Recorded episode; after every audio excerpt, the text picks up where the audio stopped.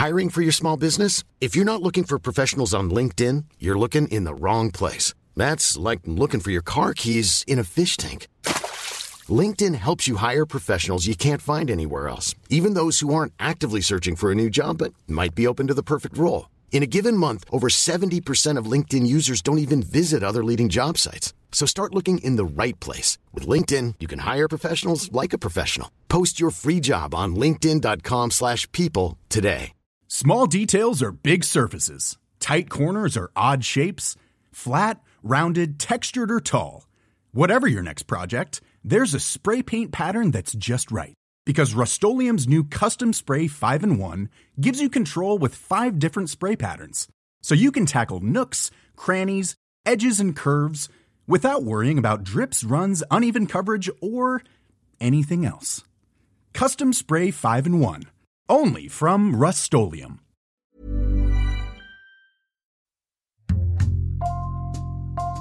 Bonjour, c'est Thibault Lambert pour Code Source, le podcast d'actualité du Parisien.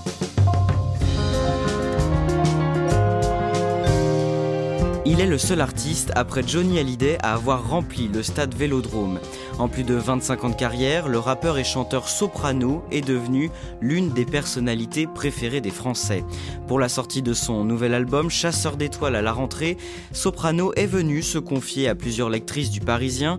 Elles lui ont posé beaucoup de questions sur son enfance dans les quartiers nord de Marseille, sa musique et la manière dont il vit son succès. Code Source y était et raconte aujourd'hui le parcours de Soprano avec Marie Poussel, journaliste au service culture du Parisien.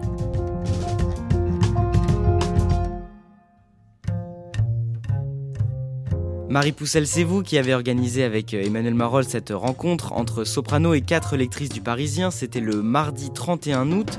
Décrivez-nous d'abord son arrivée dans les locaux du journal. Comme d'habitude, Soprano est toujours de très bonne humeur. Il faut savoir qu'il est euh, avec un groupe d'amis proches, ses cousins, ça rigole, ça taquine. il a un t-shirt noir, une petite casquette noire. Vraiment, on dirait euh, n'importe qui, euh, un monsieur tout le monde dans la rue. Et en fait, ça prend des plombes, en fait, chacun de ses déplacements, parce que ce qu'il aime faire, c'est euh, s'arrêter et discuter. Il a une mémoire d'éléphant, c'est absolument hallucinant. C'est-à-dire que s'il vient au Parisien et qu'il parle avec la personne de l'accueil et qu'elle lui parle de son fils, eh ben, deux ans après, il va se rappeler que la personne de l'accueil a un fils et comment il va ton fils, il a grandi, etc. Voilà, il a ce côté hableur et il discute avec tout le monde, il rigole, euh, d'une humeur égale. Pendant plus de deux heures, Soprano va échanger avec Clara, Sonia, Lucie et Élise. Il était équipé d'un micro-cravate. On va donc pouvoir entendre des extraits de cette interview pendant ce code source. Il est comment pendant l'entretien? Généreux. Il est généreux à l'image de ce qu'il est dans la vie. Il n'y a pas de on-off avec euh, Soprano. En fait, ce qu'on voit de lui euh, dans les interviews ou à l'écran, c'est ce qu'il est dans la vie. Par exemple, il y a une des lectrices qui le tutoie euh, de manière automatique et lui, en fait, lui dit non, non, mais au contraire, moi, je préfère. Voilà, il est facile d'accès, il est souriant et, et il n'a pas de retenue.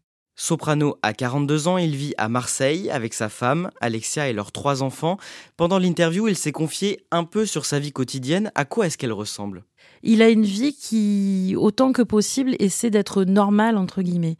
C'est-à-dire qu'il continue à amener ses trois enfants à l'école, évidemment, quand il n'est pas en tournée. Euh, il vit dans un quartier à Marseille où tout le monde sait qu'il vit dans ce quartier, en tout cas ses voisins, évidemment, son entourage, et les gens le laissent tranquille. Il a un mode de vie extrêmement simple, ne serait-ce que dans sa façon de s'habiller. Il est vraiment pas dans le bling, c'est vraiment l'antithèse des rappeurs qui veulent toujours montrer qu'ils ont énormément d'argent. Lui, il est habillé exactement pareil que quand il avait 16 ans et qu'il était absolument pas connu et qu'il avait très peu d'argent. J'ai pas de grosse voiture parce que je me sens pas à l'aise, parce que je sais qu'on me regarde, ça me, j'aime pas trop. Donc j'ai une petite Golf et une petite C1 toute fracassée, rayée de tous les côtés, le pare-brise fracassé. Il m'arrivait un truc, un jour j'avais cette C1, j'arrive à un feu, il y a un jardin d'enfants, il y a un, petit qui dit Maman, regarde, il y a Soprano. D'un coup, il y a tout le jardin qui se retourne, qui regarde Oh, c'est Soprano. Ils viennent pour venir vers moi, ils regardent la voiture. Eh non, c'est pas lui. Et ils sont partis. Ils sont partis. Je te, ils sont partis. Marie Poussel, vous allez nous retracer le parcours de Soprano, de son vrai nom Saïd Mroumbaba. Il naît le 14 janvier 1979 à Marseille. Où vit sa famille précisément? Sa famille est installée dans un quartier qui s'appelle le Plan d'Ao, qui est euh, un quartier dans les quartiers nord de Marseille, assez excentré par rapport au centre-ville. Il fait partie de la communauté comorienne qui est très présente dans ces quartiers-là. C'est un quartier extrêmement pauvre, c'est un quartier où il y a beaucoup de deals, mais c'est aussi un quartier qui a une vue euh, prenante absolument exceptionnelle sur tout Marseille, sur tout la rade de Marseille, qui a une très forte identité dans la cité phocéenne. Il ne voit pas souvent son père quand il est enfant. Son papa travaille très dur, euh, il fait les ménages dans les bateaux, donc il est amené aussi à quitter le port de Marseille, mais euh, c'est justement pour offrir une vie meilleure à ses enfants. Saïd est l'aîné d'une fratrie de cinq enfants. Comment est-ce qu'il découvre la musique? On est dans les années 80, il est biberonné euh, par la musique écoute sa maman et donc Daniel Balavoine va être vraiment un gros marqueur. C'est quelqu'un qui va tout de suite apprécier. Donc il est très baigné dans la pop et dans la variété française et touché par les belles voix. Et plus tard, quand il sera ado, il ira en plus à l'école coranique qui s'appelle une madrasa. Et c'est là où il va se rendre compte qu'en fait, il a une belle voix. Il a une voix qui peut être un peu à la Balavoine, parfois très haut perché. Tous les week-ends, il s'entraîne à faire par exemple l'appel à la prière. Et là, les gens autour de lui vont commencer à remarquer sa voix. Et c'est la première fois qu'on l'appellera soprano, euh, en référence avec sa voix très aiguë et très haut perché. Face à nos lectrices, il décrit une enfance assez solitaire. Petit, j'étais, c'est ce que je dis dans Forest, dans la chanson qui est dans mon album. Je dis, euh, j'étais dans mon coin, je parlais avec personne, j'étais timide. Ça veut dire, euh, dans la cour de récréation, j'étais tout seul. Euh, à la maison, j'étais tout seul. Je parlais pas beaucoup. Quand mes potes ils partaient, ils sortaient, je faisais pas les mêmes choses qu'eux. Quand ses copains partaient à la plage, parce que dans les quartiers nord, on va souvent, la plage est très proche. Donc, euh, ça se chamaille, ça rigole, ça branche les filles. Lui, il est pas du tout dans ces délires-là. Lui, il reste dans sa chambre, il écoute beaucoup de musique. Il se sentait tellement différent qu'il a, il a même cru à un moment donné qu'il avait peut-être une sorte d'autisme. Mais en réalité, c'était surtout un rêveur qui vivait dans un contexte où, en fait, euh, on empêche aussi un peu les gens de rêver parce que c'est des difficultés sociales terribles dans les quartiers. Mais en tout cas, lui, il avait de grandes ambitions qui gardaient pour lui et tout ceci a fait qu'il a eu un caractère un peu enfermé sur lui-même. Au début des années 90, il découvre le rap. Il découvre le rap comme euh, tous les Marseillais. C'est là où en fait on commence à comprendre que Marseille peut être une capitale du rap. D'un coup, quand il découvre NTM et IAM, là il se dit ils disent les mêmes choses que ce que je vis, ils ont les mêmes mots. Et du coup, je me suis dit, c'est possible. Et un jour, je tombe sur un clip qui n'a aucun rapport. Un groupe qui s'appelait Chris Cross à l'époque. Ils avaient des habits à l'envers, mais ils avaient 12-13 ans, comme nous. Et ils étaient des stars internationales avec du rap. Et là, je me suis retourné, j'ai regardé mes cousins, j'ai dit on va monter un groupe. ils ont réussi, pourquoi nous on ne réussirait pas? Et c'est ce qu'il fait. Il crée les psychiatres de la rime, avec euh, donc ses cousins comoriens, euh, un ami à lui qui s'appelle Sia Style. Ils se produisent un peu partout, comme dans tous les, groupes de rap, dans les MJC. Euh, ils travaillent dans leur chambre et ils répètent les uns chez les autres dans des petits studios et des salles de répétition dans les quartiers nord. Et euh, Soprano est le plus sérieux de tous. Il n'aime pas sortir, euh, il boit pas, il fume pas, il passe sa vie avec Sia Style. C'était eux un peu les deux plus sérieux. L'année suivante, à l'âge de 16 ans, il apprend quelque chose qui va le bouleverser. Oui, il apprend qu'il a été papa et que euh, la maman a placé euh, cet enfant à la DAS et que comme il est placé sous X, il ne pourra jamais le rencontrer. À la fin des années 90, les psychiatres de la rime gagnent une certaine notoriété à Marseille et ils se font repérer par l'une de leurs idoles. Akhenaton, c'est la figure tutélaire du rap marseillais. Euh, évidemment, c'est une star qui est à la tête de Hayam avec l'école du micro d'argent. Et Hayam les remarque et ils se retrouvent à se dire on va peut-être faire quelque chose avec eux et ils les produisent. Et Soprano a raconté dans ce Face au lecteur leur premier rendez-vous professionnel avec Akhenaton. C'est lui le premier qui nous a amenés dans un restaurant. Je me rappelle, on arrive dans un restaurant, on le rencontre pour la première fois. On arrive dans un restaurant, on sort du quartier, tu vois deux assiettes, deux fourchettes, deux couteaux. On se retourne, on regarde nos collègues. Pourquoi il y a deux assiettes? Mais on ne veut pas se faire remarquer, il ne faut pas faire les mecs, on ne veut pas s'afficher. On regarde les, tables à côté. Pourtant, il y a Kenaton, pour nous, c'est notre idole depuis qu'on est petit. On regarde, on a la pression, on ne parle pas. Lui devait croire qu'on ne voulait pas parler, on était timide, mais c'est simplement, on ne voulait pas se faire remarquer. Donc on regarde, je vois qu'une personne commence à prendre une fourchette, il coupe comme ça un truc, et on faisait les mêmes gestes, nous trois, en regardant les gens qui étaient à côté. Et lui il nous parlait, oui, euh, les contrats, ça se passe comme ça. On enlève la deuxième assiette, on voit le, on enlève parce que tout le monde enlève, mais on ne savait pas. Deux assiettes. Nous, il y a une assiette, on mange dedans, l'entrée, le principal, même le dessert. Le premier album des Psychiatres de la Rime, Block Party, sort en 2002. Marie Poussel, qu'est-ce qu'on retrouve sur ce disque? Dans cet album, il y a surtout un énorme tube qui va beaucoup tourner dans les voitures à Marseille, qui va quand même bien marcher, qui s'appelle Le son des bandits. Sopra fait pas le camp, j'en ai rien à foutre. Comme ça, je veux vivre mes rêves, pas rêver de vivre, oui, je veux vivre des grèves. C'est travailler, c'est vivre, être une grosse foudre. Dans ton ciel bleu sans nuage, pour ceux qu'on a fumé comme nuage, je veux être une étoile, voilà pourquoi j'ai la tête dans les nuages. Je peux pas accepter que la réussite chez nous soit suspecte comme la mort de Coluche. Pas grave, je garde la tête haute, je suis pas une autruche. Même s'il y a trop de potentiel, je sais qu'il y a trop de potentiel. Il y a une anecdote que Soprano nous raconte assez régulièrement. Un jour, il est dans la voiture avec son papa. Et le son passe à la radio, donc il est un peu fier et il dit Papa, écoute, euh, c'est moi, c'est moi qui rappe, sachant que son père était évidemment contre le fait qu'il fasse du rap. Et il lui dit C'est ça, en fait, le son des bandits, tu es devenu un bandit. Et pour lui, c'était vraiment euh, la catastrophe de se dire que ben, son fils était devenu un voyou. Block Party se vend à plus de 100 000 exemplaires, il est certifié disque d'or. L'année suivante, en 2005, ils sortent un deuxième album, Enfant de la Lune, lui aussi disque d'or. Marie Poussel soprano et les autres membres des Psychiatres, ils mènent d'autres projets en parallèle des projets à côté, mais toujours ensemble. C'est là où ils commencent à se structurer en label. Et donc, ils produisent plein de mixtapes. Dans le rap, ça se fait beaucoup les mixtapes. C'est-à-dire que c'est des albums avec différents volumes où il y a plein d'artistes marseillais qui viennent. Ils donnent de la force comme ça à des rappeurs marseillais, comme Akhenaton a fait avec eux. Ils produisent notamment un rappeur qui s'appelle Mino. Ils commencent à prendre un peu d'épaisseur euh, dans l'industrie musicale et il commence à comprendre un peu les règles du jeu. Est-ce que Soprano, il hésite à lancer sa carrière solo à ce moment-là? Oui, il hésite parce que euh, il s'était toujours euh, fait comme plan dans sa carrière de d'abord faire une place pour les psychiatres de la rime. Ils ont chacun des styles très différents. Soprano, par exemple, il chante, ce qui est très très rare dans le rap. Il a cette voix comme ça, il fait des mélodies et, ça n'existe pas dans le rap. Alonso, au contraire, est un peu plus quartier, un peu plus mauvais garçon dans le groupe. Donc, ils se disent un jour, on utilisera ces personnalités chacun dans des carrières solo, mais en attendant, il faut que le groupe vive et assoie son succès.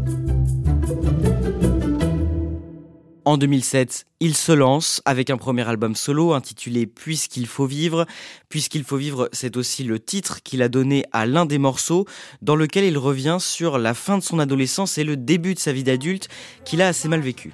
C'est une période très difficile pour lui puisque euh, il a été père et qu'il n'a pas connu cet enfant. Et donc il raconte là euh, sa mélancolie, une tentative de suicide. Un suicide, c'est lâche et égoïste. Ça prend le cœur de ceux qui t'aiment vraiment et ça le trempe dans l'acide. T'as raison, Kerry. Pourquoi on fait du mal à ceux qu'on aime? Aujourd'hui, c'est pour eux que je vis, c'est pour vous que je rappe. À bout de force au milieu de l'arène, au milieu des corps de ceux qui ont voulu abattre mes rêves. Toujours debout, l'épée levée, qu'ils viennent. Un coup d'œil dans les tribunes, car c'est dans vos regards que je trouve de l'aide. Il a une image assez explicite, il dit que quand il marchait dans la rue, il avait l'impression qu'il y avait toujours un nuage noir au-dessus de lui. Dans ce disque, il y a aussi des tubes, par exemple Ala Ala ou encore Ala Bien, un morceau en hommage à Marseille. Marie Poussel, comment décrire le rap de soprano? Il est à la fois mélancolique, comme on vient de le dire, et en même temps, il y a un côté très festif très cosmopolite, c'est-à-dire qu'il évoque toutes les communautés qui vivent ensemble à Marseille, qui se retrouvent au stade Vélodrome. Et il y a une opposition aussi euh, à des rappeurs comme Booba qui à l'époque font un rap très dur, euh, très quartier. Lui au contraire, il est plutôt là pour faire la fête. Mais je n'ai jamais vu de eh oh. Et quand ça joue au gymnase, on dirait le Barça.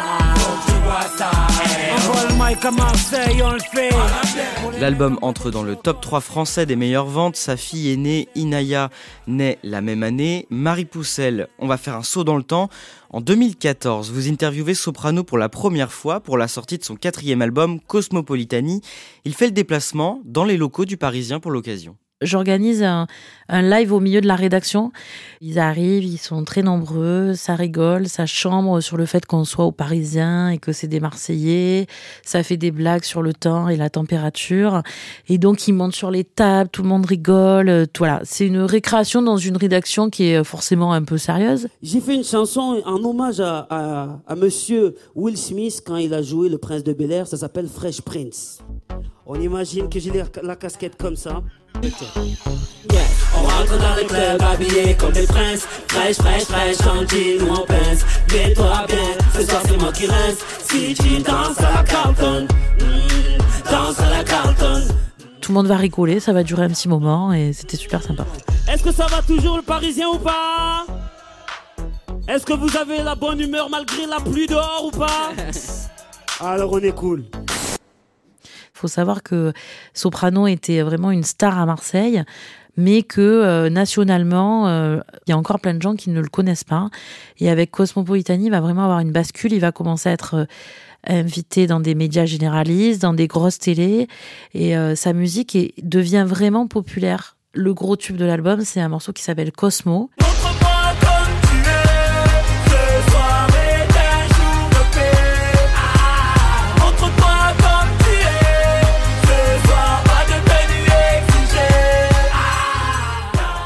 Un morceau qui est pensé pour faire la fête, qui joue euh, en fin de concert où c'est vraiment une euphorie où tout le monde danse ensemble. Donc c'est encore dans cette même idée de vivre ensemble. Et c'est porté par un clip assez drôle qui a été fait un peu de briques et de broc avec des petites vidéos. Euh, on voit Soprano arriver habillé en comorien euh, au pied de Notre-Dame de la Garde. Et en fait, il avait demandé à tous ses fans de se filmer sur ce titre-là. Et c'est un clip qui va coûter très peu cher et qui va être un des plus vus de sa carrière.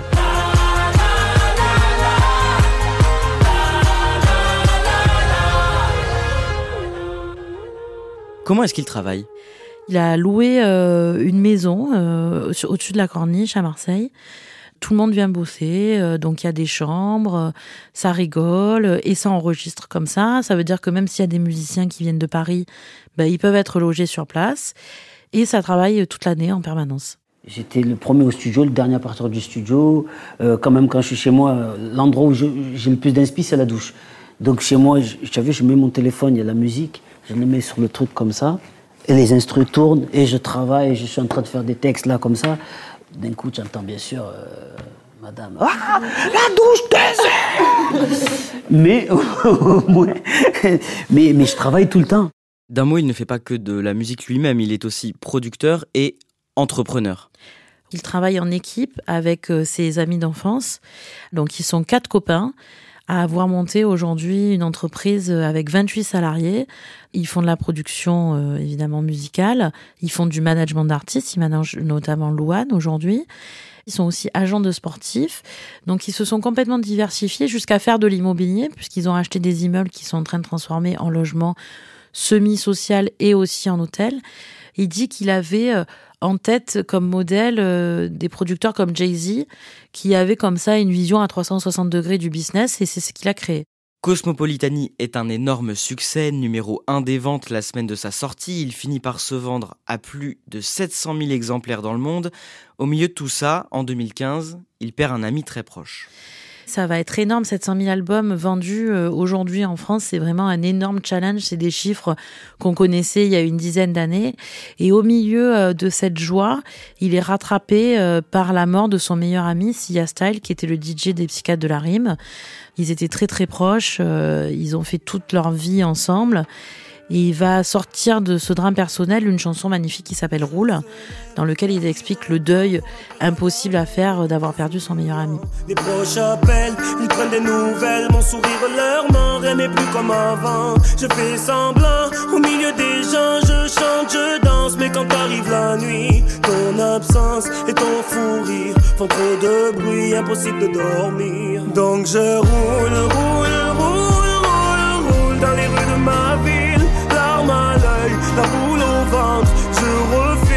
avec En 2016, il intègre la troupe des Enfoirés. Il dit que c'est un moment très important dans sa carrière et il explique pourquoi à nos quatre lectrices. Les Enfoirés, en plus, c'est trop bien. Il y a mon cousin qui est là, on peut confirmer ça. Nous, quand on était petits, sa mère, elle nous a déjà dit, on était chez lui. Descendez, il y a là-bas en bas, il y a une femme qui va venir avec un caddie. Il y aura des, trucs, de, la farine, du sucre et tout ça, des pâtes pour qu'on puisse manger. C'était les restos du cœur. Donc je l'ai vécu. Donc quand on m'a appelé me dire que je peux participer à ça, je ne pouvais pas dire non. L'année suivante, Soprano entame une tournée à travers la France, une tournée qui accompagne la sortie de son cinquième album, L'Everest. Le 7 octobre, il se produit pour la première fois au stade Vélodrome de Marseille. Marie Poussel, vous êtes sur place. D'abord, racontez-nous l'ambiance avant ce concert. C'est là où, euh, Moi, en tant que journaliste, je me rends compte de sa popularité déjà. On voit le stade se remplir, c'est déjà très impressionnant. Il était complet. C'est plus de 55 000 personnes. Donc c'est vraiment très imposant cette masse. Et puis à un moment donné, moi, euh, j'envoie un petit texto à un membre de l'équipe de Soprano pour prendre la température. Euh, moi, j'étais avec quelques journalistes et je leur dis ça va. Et là, ils me répondent, euh, tu vas pas le croire, il y a Zidane. Et comme en fait c'est une équipe avec laquelle on se fait beaucoup de blagues, faut savoir que Zidane à Marseille au concert de Soprano, c'est comme s'il y avait Jésus quoi. C'est euh, on est au stade Vélodrome. Zidane vient des quartiers nord, du même quartier que Soprano. Euh, c'est une icône absolue. Il est à Madrid. Qu'est-ce qu'il ferait là? Euh, Ça paraît complètement fou. Donc évidemment je le crois pas. Donc j'envoie des textos en disant ah ah n'importe quoi etc. Et là il m'envoie une photo, une photo de Zidane avec Soprano. Donc là, honnêtement, je me dis, c'est vraiment historique ce qui est en train de se passer. Là, on sait que c'est vraiment euh, un alignement des planètes incroyable et que ça va être exceptionnel. Là, d'un coup, c'est concret, quoi. C'est euh, le stade Vélodrome euh, qui est bouillant. Il y a à la fois l'avocat de la ville et à la fois les mecs des quartiers qui sont descendus en équipe. Quand il monte sur scène et qu'il voit cette foule devant lui, il a un petit moment euh, de tournis. Et c'est là où Soprano est épatant, c'est que en quelques secondes, il reprend euh, la raison et, il fait comme s'il avait rempli le stade Vélodrome toute sa vie, avec une aisance incroyable, alors que en fait, euh, c'était un rêve inaccessible quelques mois avant. Son père est aussi présent dans le public ce soir-là. Et c'est son premier concert. C'est complètement dingue, mais euh, son père qui a eu beaucoup euh, de réticence au fait que son fils soit rappeur, parce que ça signifiait un métier pas sérieux. C'est la première fois que son papa le verra sur scène euh, de la meilleure des façons. Est-ce qu'il y a des gens qui m'écoutent depuis longtemps?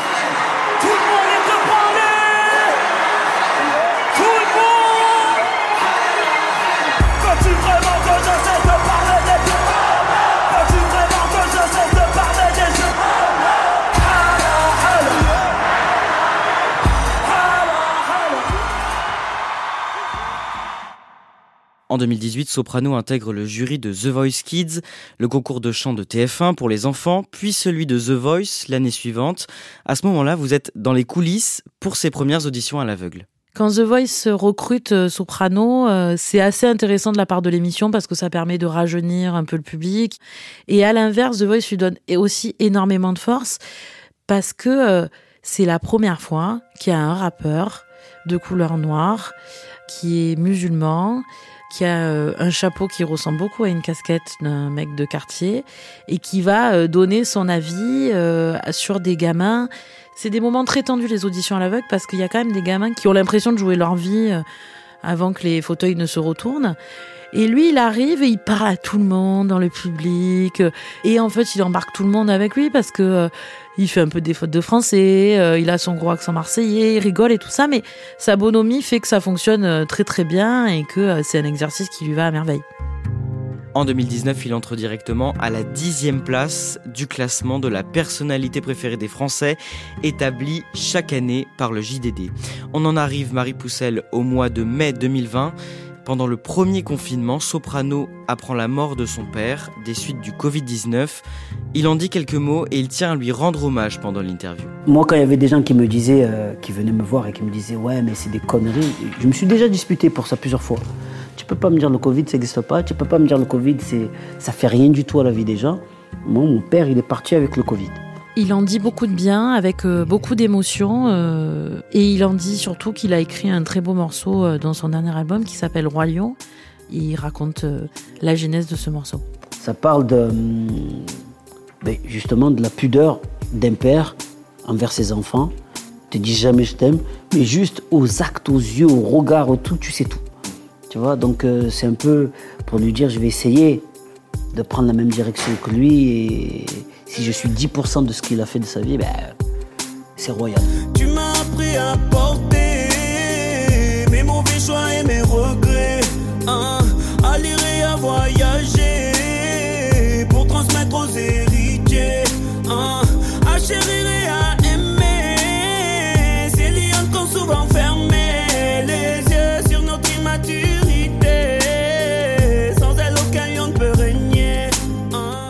L'interview paraît dans les pages du Parisien le vendredi 3 septembre, jour de la sortie de son septième album.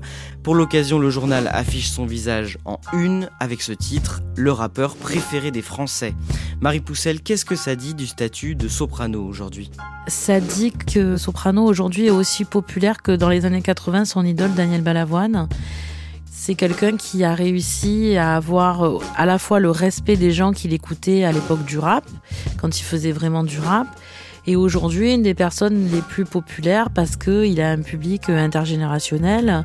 Les gens de sa génération aujourd'hui ont des enfants et vont dans les concerts avec ses enfants et continuent à l'apprécier pour le discours, euh, sont toujours teintés de bienveillance, de vivre ensemble. Et aujourd'hui, oui, c'est une des plus grandes stars de France.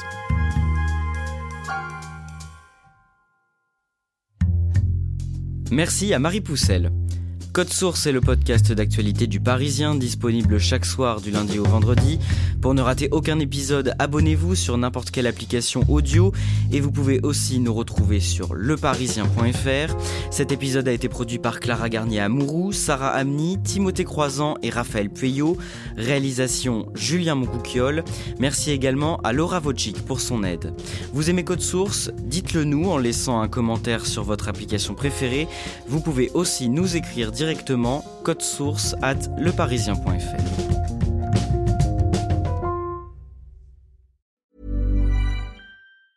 Hi, I'm Daniel, founder of Pretty Litter. Did you know cats tend to hide symptoms of sickness and pain? I learned this the hard way after losing my cat, Gingy. So I created Pretty Litter, a health monitoring litter that helps detect early signs of illness by changing colors, saving you money and potentially your cat's life. Pretty Litter is veterinarian developed, and it's the easiest way to keep tabs on your fur baby's health right at home. Go to prettylitter.com and use code ACAST for 20% off your first order and a free cat toy. Terms and conditions apply. See site for details. When you make decisions for your company, you look for the no brainers. If you have a lot of mailing to do, stamps.com is the ultimate no brainer. Use the stamps.com mobile app to mail everything you need to keep your business running with up to 89% off USPS and UPS. Make the same no-brainer decision as over 1 million other businesses with stamps.com. Use code program for a special offer. That's stamps.com, code program.